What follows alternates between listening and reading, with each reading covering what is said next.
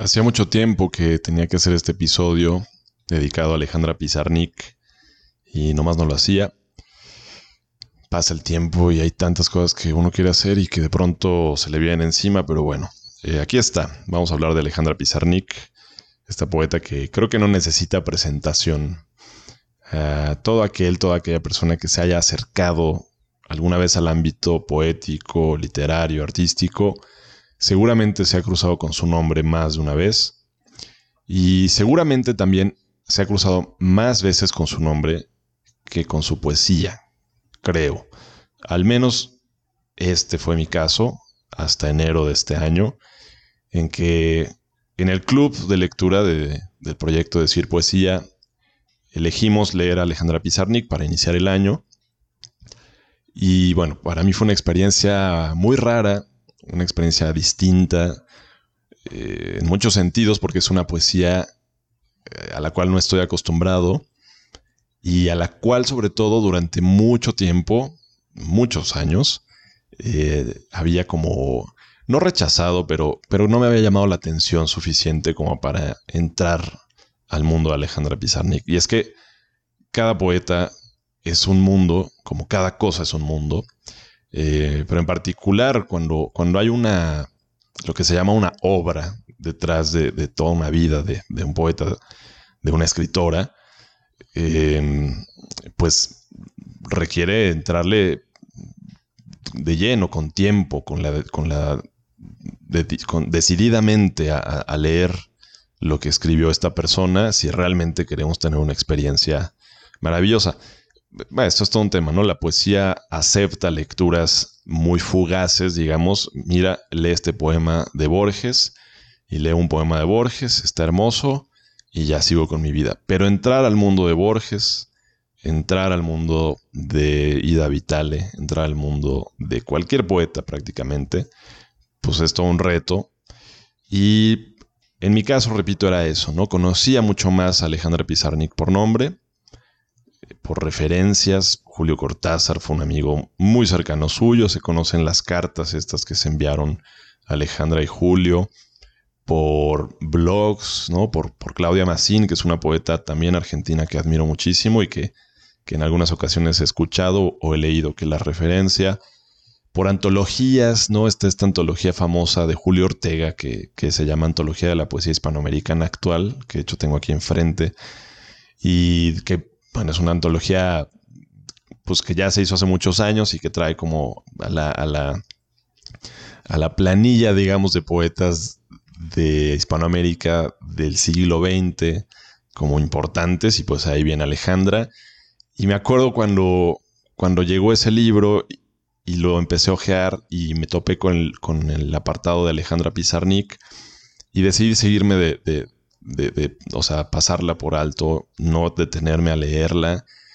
Y así en muchas ocasiones, ¿no? ¿Por qué de pronto hay poetas a los que a los que nos acercamos con más familiaridad y hay otros poetas a los que nos, nos, nos aventamos hacia atrás o nos, o nos retraemos y decimos, no, tal vez después? La verdad es que no lo sé. Será un asunto de empatías, de afinidades selectivas, de lo que nos llama, de, las identificaciones sutiles y subconscientes que cada persona tendrá con cada cosa. No lo sé. En, mi caso, si algo pudiera arguir en mi defensa, porque mucha gente me dijo, ¿cómo puede ser que no has leído a Alejandra Pizarnik?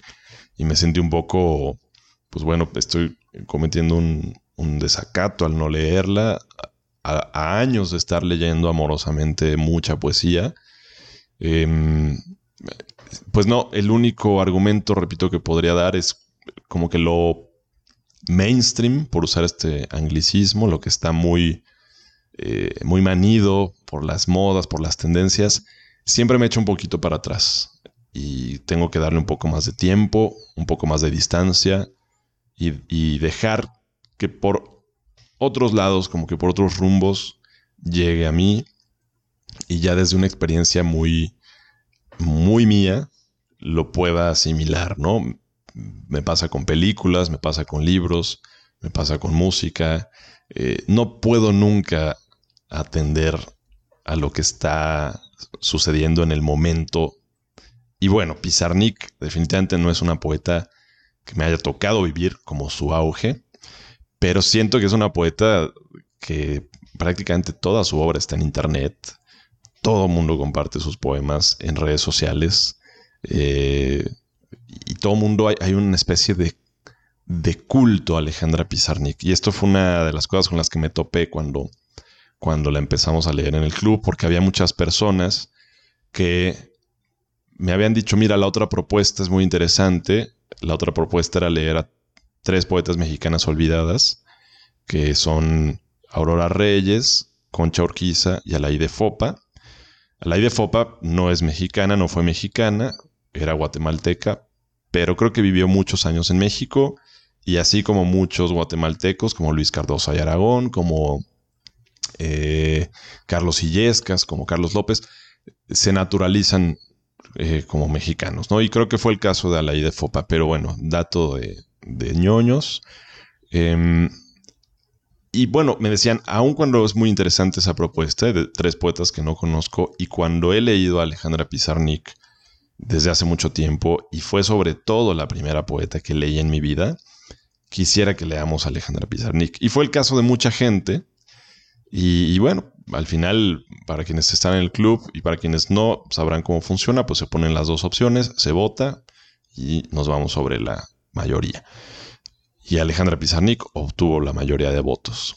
Entonces me puse a hacer el material, a recopilar sus poemas. Afortunadamente aquí en casa em, tengo un libro, su poesía completa, que editó Lumen, que es un libro muy famoso, por cierto. Y pues ya me puse a ojearlo, no hay más. Te tienes que poner a ojear los libros de poesía con calma, con silencio, con, en blanco, sin expectativas y dejar que, suceda algo. No hay otra manera de, leer poesía desde mi experiencia. Eh, si, vamos esperando que, que, por ejemplo, que Pizarnik me diga lo que me dice Borges, pues seguramente vamos a tener una decepción. Si vamos eh, leyendo una cosa esperando que nos diga otra cosa o que nos, diga una, que nos una respuesta en particular eh, que encontramos en otros libros o en otros poetas, pues creo que la, estaremos cerrando porque no funciona así. La poesía es estar en blanco totalmente y dejarse escribir con cada poema, dejarse dejarse llevar y, que cada poema diga lo, que tenga que decir, como si fuera la primera vez que estamos escuchando o leyendo eh, poesía. Así que así fue. Y pues nada, se hizo el material de Flora Alejandra Pizarnik, que este fue su nombre completo. Me entero porque hago una investigación breve, ¿no? De, que nació en Buenos Aires en 1936, eh, que al llegar a Argentina la familia, que eran inmigrantes rusos-judíos, se cambian el apellido de Posharnik o Posharnik al nombre que, ahora basta pronunciar para evocar todo el imaginario de una vida entregada a la poesía, que es el de Alejandra. Y que bueno, fue una, fue una claudicante y ahí fue cuando empecé a, identificarme con ella. Porque eh, atendiendo a su biografía, se supone que Alejandra hizo estudios de filosofía, de letras, de periodismo, y ninguno de estos los terminó, ¿no? Y luego empezó a estudiar pintura. Eh, el dato dice que con el pintor surrealista Batle Planas eh, y que fue una influencia fuerte y decisiva, ¿no? Y después empieza su viaje en París, en donde se había que iniciar todavía en esa época en la que había que ir a París a probarse como artista. Y pues bueno, no estaré diciendo nada nuevo para quien realmente ya conozca la vida de Alejandra. Allá conoce a gente como, eh, como Simón de Beauvoir, como Octavio Paz, Aurora Bernardes, eh, Julio Cortázar. Y desde allá ocurre un episodio interesante de Pizarnik, que fue uno de los que más a mí me, llamaron la atención, que fue el carteo que sostiene con su psicoanalista León Ostrov. Y esas cartas las pudimos compartir, por cierto, en el club y, fueron toda una experiencia. Ahí sí dije, bueno, esto sí que está cabrón. Eh, me empezó a tener ahí más Alejandra.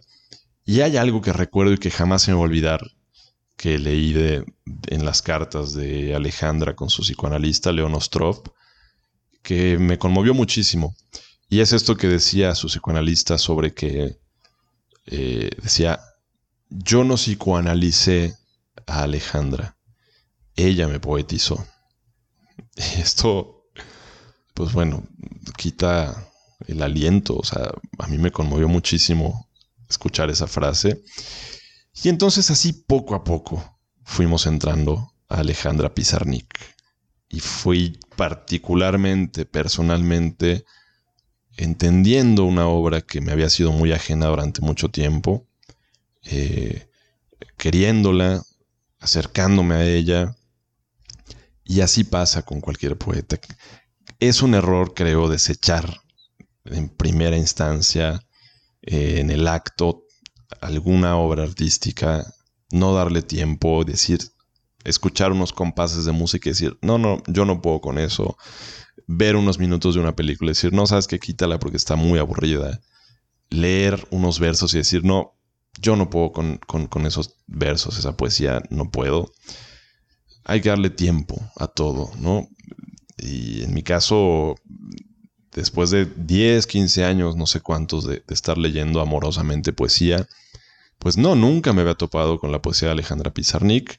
Em, consciente de ello, eh, deliberadamente había hecho, no me llama, no me interesa, pero tampoco puedo decir que no me gusta, tampoco puedo decir que es una mala poeta o que su poesía es mala. ¿Cómo puedo decir eso? No la he leído. Y entonces esto, ¿no? Alejandra Pizarnik eh, me fue dando muchas sorpresas a lo largo de irla leyendo, ¿no? Me encantaron algunos versos suyos, me encantaron algunos poemas suyos, no todos, no todos los poemas de, un poeta te gustan, ¿no? Decía José Emilio Pacheco, que pues, quien, ya escucha esto sabe que es una referencia.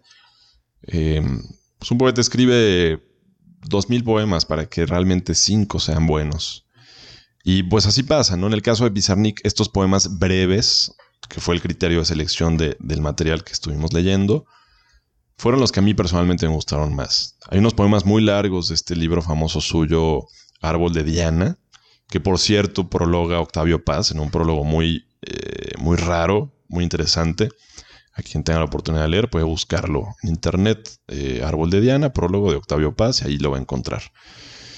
Pero estos poemas eh, largos, no, no, no, llamaron, no llamaron tanto mi atención como los poemas breves de Alejandra Pizarnik, que yo les llamé como cuchillitos que cortan, que van directamente a la yugular y que te desangran una parte que no estás seguro, no tienes la certeza de, qué parte de tu vida es, pero algo se empieza a desangrar. Mm, un poco como esta sensación de, para quienes han leído a este poeta mexicano Eduardo Lizalde, cuando habla del tigre que te desgarra, que te mira por dentro, algo sangra, algo huele a sangre. Una sensación similar me da Pizarnik, pero sentía que ese desgarramiento sucedía como en otro planeta. Y platicando con alguien a quien quiero mucho, que ha leído a Pizarnik con, con, con mucha más ventaja que yo y durante mucho más tiempo, me decía, Pizarnik vivía en otra galaxia. Ni siquiera en otro planeta, vivía en otra galaxia años luz de la nuestra. Y desde allá veía las cosas y desde allá nombraba cosas que no somos capaces todavía ni de imaginar tal vez. Y eso me, resultó muy, muy impactante y muy conmovedor y me, y me, iluminó entonces desde otro sitio la poesía de esta mujer, Alejandra Pizarnik. Y pues hay poemas que dan cuenta de ello, ¿no?